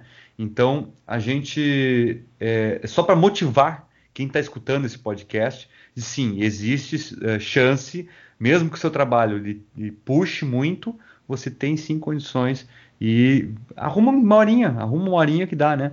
de fazer essa, esse treinamento. Outra coisa que eu vou te perguntar, Christian, é, já que também magrão, foi, foi obeso quando criança, né? Quando mesmo dissesse, é, como é que tá a tua alimentação? Tu tem acompanhamento nutricional ou, ou, vai a Deus dará assim também, tipo eu agora com Coca-Cola e Doritos nessa época? Bom, a, a, a, pergunta é essa, é como tu disse, ah, eu não vou te fazer pergunta que te deixe meio com é, calça curta. Bom, é essa a, pergunta como é que tu tá agora na alimentação, aí me deixou com, as calças. não, não, digamos que tu tem assim, tudo normal, vai. Como ah, é tá. que é? Assim, é, é uma, é, a alimentação é uma coisa que eu ainda tenho cometido bastante erros, né? Uh, eu sei, a gente sabe, às vezes a gente tem consciência do que, do que poderia ser melhor, né? Com, com dando um enfoque para aquela, para aquela questão alimentação, mas acaba não fazendo por, por, por várias questões, né? Como tu comentou a questão do, do, do, trabalho, de não ter tempo, a gente sabe que o trabalho é uma das coisas que a gente faz, né? né? Todo mundo tem demandas de, de, de, diárias aí enormes, né? Tem pessoas que trabalham o dia todo e não realmente têm meia hora para treinar e acabam treinando. E são exemplos essas pessoas, sabe? Então eu, eu tenho minha faculdade ainda, né? Que eu sou em turno integral, então às vezes é, é a semana toda, saio do trabalho, vou direto para a faculdade. Então, e a alimentação às vezes ficava difícil, sabe? Eu, eu, eu, tento, eu, eu teve um tempo que eu tive acompanhamento com nutricionista aqui da cidade, até um nutricionista muito bom. Tive um ganho assim, ah, sensacional, sabe? Foi consegui chegar, atingir meu objetivo, tava conseguindo cumprir o plano direitinho. Só que na época eu trabalhava na cidade de Porto Alegre, uh, fazia graduação aqui na UFSM e, e treinava ainda junto e, e era, era, era, e eu conseguia, sabe? Parece que quanto mais coisa eu tinha para fazer, mais eu conseguia me organizar. Então eu ia, entrava no ônibus ali com a, bolsinha, marmitinha, tal, comia nos horários, conseguia fazer, tentava manter a disciplina. Só que é difícil manter por muito tempo. Por muito, muito tempo. Né? Até por questões de. Uh, o ser humano trabalha muito com recompensa, né? Não é só o ser humano, eu acho que, que até os animais trabalham, é, é, é, são muito de recompensa, né? Ele por alguma coisa. Então, tem essa, ah, vou treinar 100 quilômetros amanhã, comer uma pizza hoje, né? Ou uma Coca-Cola. Ah, não, ah, amanhã vai tudo por Vai ficar Isso na pizza. Aí tu come a pizza no sábado de noite, aí, no, aí tu faz o longão, tu faz o longão, vai, eu cheguei em casa, vai, eu fiz 100 quilômetros. Hoje de noite eu vou ter que comer um X, né? Não, não é bem assim, né? Mas é, eu tô usando mais uma. Sim, mas, claro. É. Mas é assim que vai. Ah, e também tem a questão familiar, né? Às vezes, ah, é. preciso lá na minha sogra. A minha sogra faz um pudinzão lá, ah, daí eu vou chegar lá, olho para aquele pudim, não é nem que, né, que eu não, não, não, não queira comer, né? Fazer desfeita para ela. Não tem como fazer desfeita num, num, pudim daqueles, né? Daí eu chego lá e acabo comendo bastante. Né? E e tu, tu quer agradar às vezes o familiar, a esposa, ah, vamos sair para jantar hoje e tal, né? Porque fica tanto tempo fora, você fica tanto tempo fora. Então, alimentação, eu, para mim, é uma das partes mais difíceis e o que eu acho que é a parte que mais me sabota dentro do esporte, sabe? Que eu acho que uh, eu não consegui criar, ainda não consegui criar uma consciência de, de, de ter a, a, alimentação. Eu sei que ela é super importante. Eu, e, eu tento manter ó, algo mais próximo ao ideal nos dias normais, assim, mais próximo ao ideal. Não digamos que seja o ideal, mas mais próximo. Mas eu, eu tenho plena certeza que ela, ela me sabota muito, assim, me, eu, eu acabo me sabotando através da alimentação. E, mas tive acompanhamento nutricionista, é muito eficiente, é, dá um ganho muito efetivo no, no, no, treinamento, então aliado com o treinamento, um bom profissional aí é, dá resultado. Que legal. É, é o tipo de coisa que realmente a gente. Eu também tive acompanhamento de nutricionista e a gente vê acontecer, né? A gente vê aquilo acontecer. Só que também fica, é, como tu falou, tu vai na casa da sogra e não come o pudim. A gente começa a se tornar aquele cara quase que antissocial, né? É o cara que não toma cervejinha, é o cara que não, não come o doce, é o cara não vai comer o X. É, pá, é, não é algo é, é, é o que nutri, um dos nutricionistas que eu já que eu já estive é, junto me disse. Também não é uma coisa assim que tu tem que levar 100% ao pé da letra né? É, até porque o corpo precisa de um chacoalho né? Então Sim. comer o X de vez em quando é bom porque dá aquela chacoalhada assim no sistema e ele vai a trabalhar porque nós, nós somos muito condicionáveis. E aí entra o, o que tu falou do sistema de recompensa. A gente se condiciona na recompensa né é aquela recompensa do pós-pedal, da endorfina do pedal, né, que é boa. A recompensa, ela é motiva a gente realmente. É, uma coisa que eu vou te perguntar a respeito de, de, de competição, ainda para encerrar muito essa parte de competição, é, o que tu tens visto nas provas, é, essas provas todas, é, tem mais homens, mais mulheres? Eh, como é que é essa questão de gênero dentro do triatlo? Bom, uh, quando eu iniciei no, no, no triatlo, que não, não faz muito tempo, né? Tem, tem digamos, tem uns quatro anos que eu estou mais a, a, a, fundo assim no, no, no triatlo. Uh, tinha a presença da, da feminina era, era bem menor, bem menor. A gente até via nas provas que tem mesmo esse triatlon do Sesc, que era um circuito nacional, uma final do, do circuito nacional, tinha poucas mulheres que vinham competir, né? E até mesmo no, no, no Campeonato Gaúcho aqui era, era pouca gente que aderia ao esporte do triatlon. Já, só que hoje isso mudou muito. Tem, tem, tem muita mulher no, no, no esporte, as categorias das mulheres estão ficando. Antigamente não eram completas, agora tem consegue ter as categorias completas das mulheres, né? Então tá, tá então tá difundindo no meio da, da, do feminino também o, o triatlo, né? Isso, uhum. Super importante. Elas, como vou dizer, elas, elas têm que uh, conhecer mais de, de, desse esporte que é prazeroso, vai trazer um benefício à saúde delas e para nós também, né, né? Então, o que é de bom serve para todo mundo, né? Com então, certeza. É...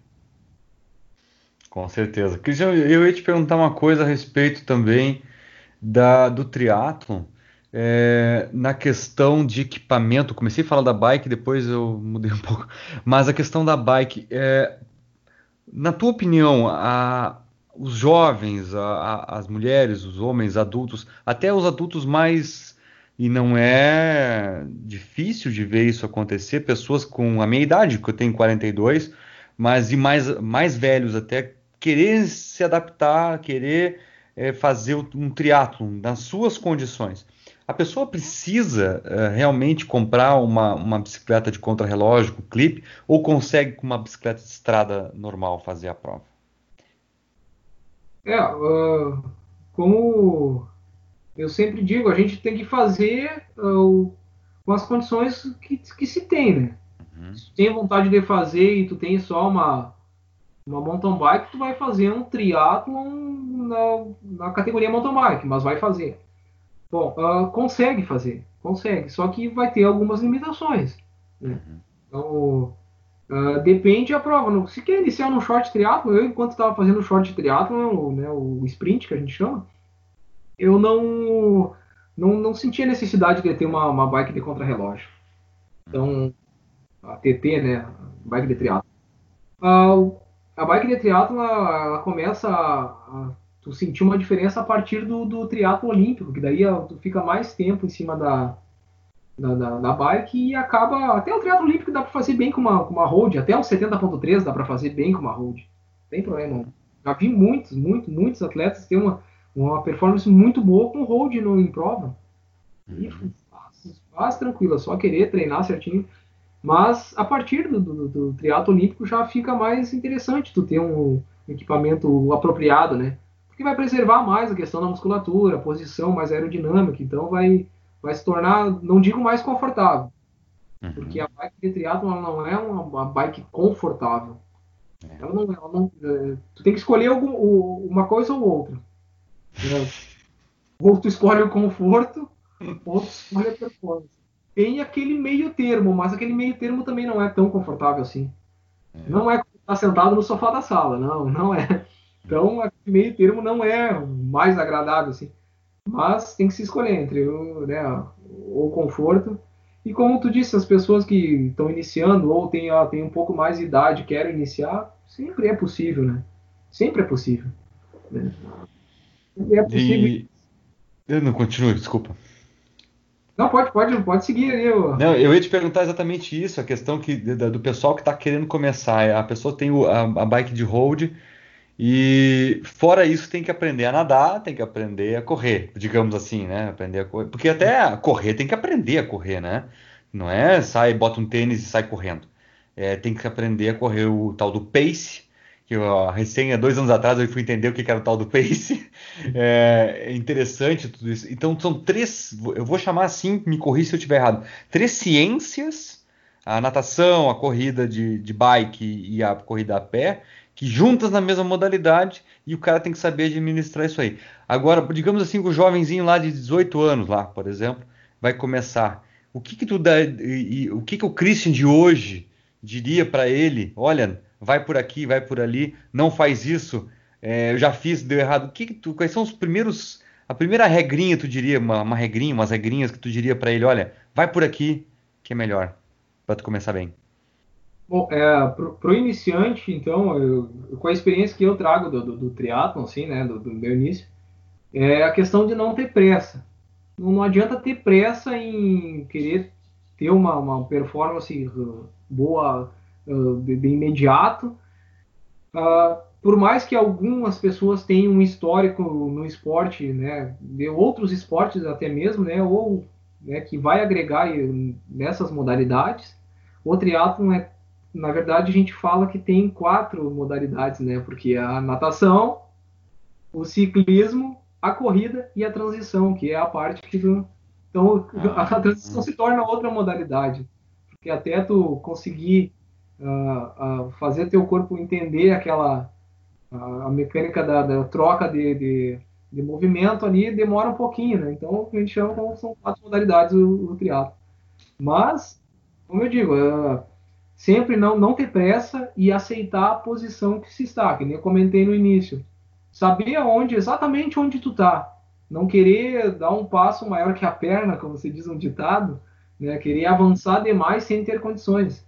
Então, aceitar as condições, procurar um bom profissional, ou se não tiver condições de, de, de ter um profissional acompanhando, buscar as maiores, né, maior carga de informação possível para ter um, um ganho e principalmente é, não ter um, um histórico trágico no, no, esporte, né? Seria uma lesão e não poder mais praticar, iniciar e logo querer desistir porque ficar limitado por alguma coisa, né? Então, o que mais que mais a gente vê hoje é as pessoas que iniciam e querem têm pressa demais e acabam se machucando, ou até mesmo a questão de, de desmotivam porque não obteram o resultado que, que queriam. Tudo tem seu tempo, né? Na verdade, é o, tem atletas aí que estão há, sei lá, 30 anos no, no triatlon e cada dia estão subindo um degrau. Então eu, eu, eu vejo que no triatlon é, quem começa mais, que nem eu comecei mais velho, né? Tipo, foi aprender a nadar com 26 anos, é, já é uma já é um, bastante uma idade bastante avançada para aprender a mecânica da natação, né? Porque ela é, é bem complexa ali. Então, quanto mais velho eu fico, mais eu vou adquirindo a, a capacidade de, de entender melhor aquilo, sabe? Porque quando a gente inicia, tu quer, quer só fazer tudo ali de uma vez só e resolver e quer, não, eu vou chegar na frente, não, não é assim. Então, não ter pressa é a, a, o melhor, melhor caminho, não ter pressa. É isso aí, cara, que legal. E me diz uma coisa, cara, eu, eu tenho sempre curiosidade de, e pergunto para todas as pessoas que eu entrevisto aqui no Concast. É, o bate-papo vai e vem, e aí eu sempre finalizo perguntando: é, Santa Maria, tu acredita que existe condições para o triatlon de sediar uma etapa do Campeonato Gaúcho? Olha, uh, eu acho que sim. Tem, tem como. Uh, apesar de do triatlo ter umas demandas diferentes, assim, né? Claro. Por questão de, de, a gente ter uma, um local para natação próximo a uma área que tu consiga fazer um ciclismo seguro, principalmente, né? Uhum. Seguro e uma corrida também, na, na, verdade, tem vários fatores que a gente tem que se analisar em relação a fazer uma prova. Não é somente tu, ah, vou fazer uma prova e, e deu. A questão da segurança é um dos princípios que a gente tem que ter como, como base. Mas tem sim, tem. Eu não digo sediar uma etapa do Campeonato Gaúcho, uhum. porque às vezes é complicado até mesmo para a federação trazer uma prova que é regionalizada mais para parte do litoral, da região da capital, para o interior. É complicado. A gente sabe que e tem, tem uma dificuldade de, de, de trazer para cá, até mesmo por, por questão de, de, de procura, né?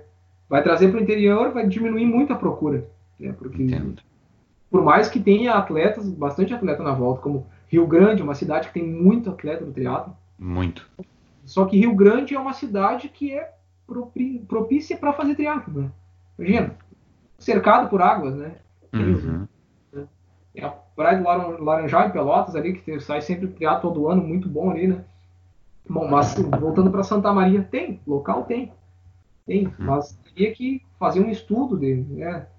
Uh, ou com, com, alguns convênios, ou, tipo, conversar com o próprio Exército Brasileiro, tem, tem aquela Avenida dos Exércitos lá, que é bacana aquilo lá, né? Só que a gente uhum. sabe que é complicado uma questão de área militar, a gente avançar lá dentro e ficar, fazer um evento e tal. Mas uh, local teria, mas aí as questões de, de, de, de, de autorizações para ver conseguir aí é uma questão de, de já de mais Sim. complicada. Aí que nós não, não a vontade nós teria de, de, ter uma prova aqui, mas uh, não é tudo que favorece. Mas condições a cidade tem, oferece com certeza. Ela tem, como já sediou etapas do gaúcho de duatlon aqui na cidade. Uhum. Era uma das melhores provas que acontecia no estado. Era aqui em Santa Maria, uma prova muito boa. Quem organizava era o Patrick Martelli e o Renato Brum, eles organizavam. E era pela federação. Aí a prova saiu, acho que. Eu participei dela há três anos, né? Três etapas aqui em Santa Maria. Prova excelente, acontecia em Camobi ali, na, na faixa velha de Camobi, duplicação ali. Uh, então era, era muito bom ali de, de, de, fechavam ali, a gente pedalava bem seguro, não tinha não tinha problema algum ali. Então condições a cidade oferece. A gente já fez triatlo em Santa Maria.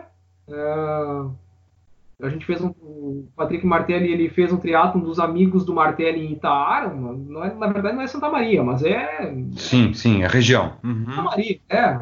Então a gente tá, uhum. então acho que nadou no Socep, mas foi meio recreativo, assim, sabe? Nadou no Socep, daí foi pedalando até a Alto Serra, voltou, e a gente correu pro, pro interior ali, pro, dentro da Vila Eteovina, acho que é. Um lugar uhum. muito bonito, muito bom de correr, assim, ah, muito bacana, prova muito show de bola. Uma... Quando eu te perguntei isso, Cristiano, eu te perguntei pensando justamente em Itaara e no Socep. E eu perguntei isso, é, justamente porque às vezes as pessoas assim, bah, mas eu vou ter que ir até Tramandaí para correr. É, o cara que está começando, né? Vamos dizer assim. Por que, que não tem aqui? Mountain bike tem, mas mountain bike é diferente, né? É, e aí eu acho que é um, talvez seja um dos motivos que o pessoal também, as pessoas, os entusiastas do, do, da, do, da, da, modalidade, ficam meio pensativos, vão ou não vão. Então, por isso que eu quis te fazer essa pergunta, porque tu é um cara que está inserido em várias competições, tu visitaste várias cidades, competisse em vários lugares. E aí é para deixar uma noção até para as pessoas que estão nos ouvindo é, que Santa Maria sim tem uma, uma, possibilidade. Quando eu perguntei, eu já perguntei pensando exatamente no que tu disse. Ainda bem que nossos pensamentos foram congruentes, né? É, já nos encaminhando para o final, assim, cara, é, eu ia te perguntar uma coisa. Quando, esse, quando essa pandemia, esse isolamento todo acabar, tu tá tem alguma alguma prova na tua alça de mira? Bom, é, como comentei durante toda nossa nossa conversa, esse ano eu te fiz prova no começo do ano. Uh, na verdade, eu vim de um histórico meio complicado, assim, porque em, dezembro, em outubro do ano passado eu fiz uma prova e contraí leptospirose. Né? E, e depois daquela prova, parece que eu fiquei uns, uns dias internado no hospital, eu demorei para me recuperar e fiz uma prova em março desse ano aqui. Fui, fui bem também, consegui fazer a prova bem de, de forma aceitável, sim. E mas só que não, não, não parece que não estava tudo encaixado, as engrenagens não estavam funcionando direitinho, sabe? E, e, esse ano foi, é um ano que eu tô com uns objetivos diferentes. A gente tô pensando a gente tá, tá já estudando para aumentar a família, daí tem, tem tudo isso e eu estou estudando para um concurso. E, claro. Então, fica, uh, vou ter que dar prioridade para algumas coisas. O esporte nunca, não, não deixo lá, não consigo, na verdade. Porque é a minha válvula de escape, é onde eu consigo colocar todas as minhas ideias no lugar. É onde eu sento em cima da bike no meu rolo, por mais que é no rolo, eu sento, que eu consiga 40 minutos ficar em cima, eu consigo organizar meus pensamentos, colocar minhas ideias no lugar. É ali, é treinando, é na, Agora não tem natação, mas é na água, é na corrida. Então, é, o movimento sempre vai ter nessa, nesse tempo. Mas posterior à pandemia, eu digo mais para o ano seguinte, né? Uhum. A gente não sabe quanto tempo vai durar essa. Então, eu espero que seja que acabe logo, que a gente volte à normalidade o mais rápido possível, né? Porque está afetando mundialmente aí de forma uhum. é, muito, muito pesada, né? Tá, tá, tá complicada. A gente tá, tá, tá preso numa, numa situação sem defesa, né? Não tem, não tem arma para lutar contra. Isso que é o mais complicado. Bom, uh, ah, para o ano seguinte eu pretendo fazer um, um 70.3 ou dois no máximo, mas pretendo continuar fazendo algumas provas do gaúcho também, porque eu, eu gosto muito de fazer as provas em Osório. Porque não sei se você teve a oportunidade de conhecer a cidade de Osório. Não, não conheci. É, mas a cidade de Osório ela é, é uma cidade que podia sediar um, um Ironman, eu acho. Porque tem uma lagoa muito bacana, tem um local, um local para ciclismo muito bom. Então, eu gosto muito de fazer as provas lá. Então, no ano seguinte, quero fazer um 70.3, uma prova de, de umas provas do Gaúcho mas em 2022 eu gostaria de fazer o Ironman o 140.6, né? O completão, né? Treinar para isso, né? Para conseguir fazer o completão. Que daí eu vou conseguir a, a, acabar com os, os objetivos que eu tenho para esse ano, me organizo todo ano que vem e vou com a cabeça limpa para fazer essa prova. Então, porque o objetivo é um dia chegar no Ironman, né? Não interessa uhum. terminar em 14, se vou terminar em 10, 11 horas, eu quero chegar lá e acabar a prova. Então, que é legal. Isso. Que legal, é, é ótimo. E essa tua, esse teu planejamento todo, cara, é, te traz, é, faz, te dá vivências, né? Tu vais para as provas, tu faz o teu treinamento, tu convive com pessoas, com treinadores, com entusiastas. É, e tudo isso te traz reflexões, né? Tenho certeza que sim. De todos os atletas que eu conversei, sempre trazem reflexões. É, o que que tu tem, o que que, que essa tua vida de atleta é, pôde te trazer como adicional para a tua vida pessoal? Olha, o que, que, ela, eu... que, que o atleta, que que, desculpa, o que, que, que, que o esporte mudou a tua vida? É isso que eu quero dizer. Olha, uh, o esporte mudou a minha vida assim muito, drasticamente. Tô com uma mudança de direção, na verdade, assim. É, em questão de, de disciplina, de, de, de, objetivos de, vida mesmo, de saber que, que algo que tu almeja vai chegar um, um dia que tu vai conseguir, se tu trabalhar duro, se tu se dedicar, se tu fazer com amor aquilo que tu, que tu quer, né? Se tu realmente quer, vai conseguir. Né? Então, o, o, esporte, ele, ele, o outro triatlon, para mim, ele me traz sempre um, um olhar de esperança, sabe? É, eu tenho, eu vou conseguir, eu sei que eu vou conseguir. Não penso no que pode dar errado, no que, no que uh, vai acontecer pelo caminho. Penso no objetivo final, que se tu trabalhar duro, que vai ter pedra no caminho, mas trabalhando duro, seguindo de forma correta, vai chegar ao teu objetivo final. Então é, para mim o esporte ele funciona como um, uma, um alvo assim, né? Ele me, me coloca dentro de um, de um, rumo, né? Ele me coloca numa proa que eu consigo seguir, ele vai me disciplinando, eu vou aprendendo com ele, eu vou aprendendo as, através dele com as pessoas que eu vou conhecendo. Então cada pessoa vai me trazendo, né, cada pessoa que eu conheço, cada situação que eu, que eu sou exposto nos dias de treinamento, cada dificuldade que a gente enfrenta. Então isso vai, vai, vai trazendo ensinamentos assim que só tu estando praticando para saber, né? Que a, né, a, não tem como tu, tu externar isso ao, ao, menos que tu conviva com uma pessoa que, né, que, que pratique diariamente isso e tu vai perceber que vai ter calejando, como você diz, né? Vai é. calejando e vai aprendendo, né? É, é verdade. Christian, tu tem, tu, atualmente tu é apoiado por algum tipo de, de é, instituição, uma academia, um, tu recebe apoio de alguma maneira, seja com desconto de, de mensalidade da academia ou alguma oficina te patrocinando? Tem algum tipo de apoio para tu praticar do teu esporte? Sim, tem sempre. Por favor, cita, cita. Eu, eu, acho que esse é o espaço, cara, que eu acho que a gente tem que é, valorizar quem apoia o esporte. Por favor, eu gostaria que tu citasse as pessoas que apoiam o, triatleta Christian. Ah, sempre, eu sempre tive apoio, assim, graças a Deus, eu sempre, desde que eu iniciei, eu sempre tive apoio como vou dizer, desde o apoio motivacional até o apoio aquele mais uh, braçal mesmo, que necessitasse do serviço. Né? Então, o Silvio foi um cara que sempre teve disposto a me ajudar, sempre, sempre, sempre, sempre me estende a mão quando eu preciso. Então, a Bike Center ali está sempre, sempre eu chego ali, às vezes eu chego com uns pepinos para eles resolver, eles resolvem uh, de forma rápida, eficiente, são profissionais. Então, sou muito grato a eles por, por essa por esse, esse apoio que, que me dão. O Thiago da Valen Bikes, ele uh, rola um descontinho aqui, rola ali e tal, a gente conversa e tal, a gente vai se acertando e, e vai, a gente vai se apoiando, né? Então, na verdade, eu, a gente quer ver o esporte difundir, quer ver a coisa funcionar. Então, a gente vai se apoiando.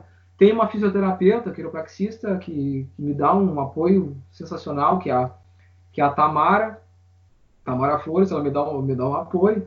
Uh, pela equipe Bike Center, que a gente, né, que eu, eu, sou, eu ainda faço parte da equipe, por mais que eu tenha um objetivo diferente da, da, da, da, da equipe, que seria o ciclismo de estradas, né? Sim. Mas eu, Até o segmento triatlo, vamos dizer assim, do, da Bike é, Center, né? Uh, tem as questões do apoio da equipe, né? Que daí a gente tem recebe, tem fisioterapeuta, tem apoio de, de personal, tem, tem os apoios da, da equipe que eu poderia utilizar, né? Poderia, teria.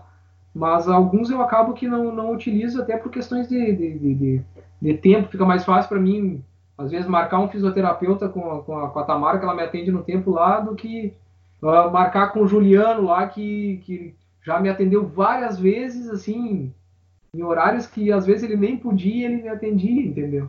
Ah, então as, eu, eu acabo jogando, às vezes, ah, vou um pouquinho nesse, um pouquinho naquele, sabe? E eu vou, vou, vou para não ficar pesado para ninguém, né? Claro, claro. Foi muito bom, muito bom, né? O Juliano me apoiou um bom no, início ali da, do, do, do, esporte ali, ele me deu um suporte, né? Eu aprendi muito com ele. E eu acho que de apoio são esses, fora é, tem o apoio da, da, da família, né? Da, da, claro, que é fundamental, né? Aquele apoio, mas o, a questão de apoio financeiro, assim, uh, eu até tenho, tenho uns amigos meus, assim, que, que eu tenho da época do jiu-jitsu, que eu lutava jiu-jitsu, né? Tem um pão atrás. Aí eles descobriram que eu tava fazendo triatlo e eles disse, cara, eu, vou, eu quero te, te ajudar de alguma forma. Te ajudar de alguma forma, o que, que tu precisa? Falei, cara, eu vou fazer umas provinhas aí. Não, cara, assim, quando tu for fazer umas provinhas, tu me liga que de repente eu arranjo alguma coisa para ti que eu, te, eu, pelo menos eu te ajudo na, na gasolina, na, alguma coisa assim, na, na, na, inscrição da prova, uma coisa assim, eu, eu te ajudo. Então, na parceria, assim, a gente consegue alguma coisinha, sabe? Né? E, e isso vai, vai indo. Mas eu, não, eu ainda não me sinto, eu, na verdade, eu não me sinto à vontade de, de buscar um apoio maior, como seria um patrocínio, né? Por quê? Porque eu não consegui, eu não consigo oferecer né, um, um, retorno para o patrocinador de forma que, que seria aceitável para ele, né? Que eu tenho minhas demandas de trabalho, tenho minhas demandas de estudo, familiar e eu pratico o esporte como uma questão de, de prazer, de lazer e para motivar outras pessoas, questão de, de claro difundir o esporte, não com, uma, uma, com um objetivo competitivo de, de, ganhar alguma coisa, de ser. O, claro, todo mundo quer ganhar, não quer ir uma prova lá e ficar em último, né? Eu treino para ir. Mas eu não, não tenho a ideia de ser um campeão brasileiro, hum. porque até mesmo hoje eu não tenho mais idade pra, e nem tempo suficiente para me dedicar ao esporte de forma que eu. Né, mas vou continuar na luta. Com que certeza. Legal. Que legal. Parabéns a todos os apoiadores que, que, que tu tens aí no teu, é, no teu andar, no teu caminhar, né, como, como atleta. Parabéns a todos eles, ao Silvio do Bike Center, que sempre foi um grande estimulante para todas as modalidades. Ele, ele foi responsável também por eu sair do mountain bike e ir para o ciclismo de estrada. Eu, eu, de certa forma, eu, Eduardo, fui é, seduzido pelo pneu fino e hoje é a minha principal modalidade que eu faço a competição. Então ele foi com a, com a, com a equipe da Bike Center o grande motivador. Assim como tantas outras pessoas né, que a Bike Center encaminhou para o ciclismo e acabaram, claro, saindo da Bike Center e, e indo para suas, tomando seus próprios rumos, mas em algum momento se começa com alguém, né? E a Bike Center aqui Santa Maria sempre foi uma referência no ciclismo de estrada e acabou tu sendo o segmento do triatlo. É, Christian, a minha última pergunta, uma mensagem que tu gostaria de deixar para todos os ciclistas, aqueles triatletas que estão aí em que, é, desenvolvimento, querendo participar, aquele, aquela mensagem assim do tipo é, final de programa de, de, de TV. Aquela motivacional, assim.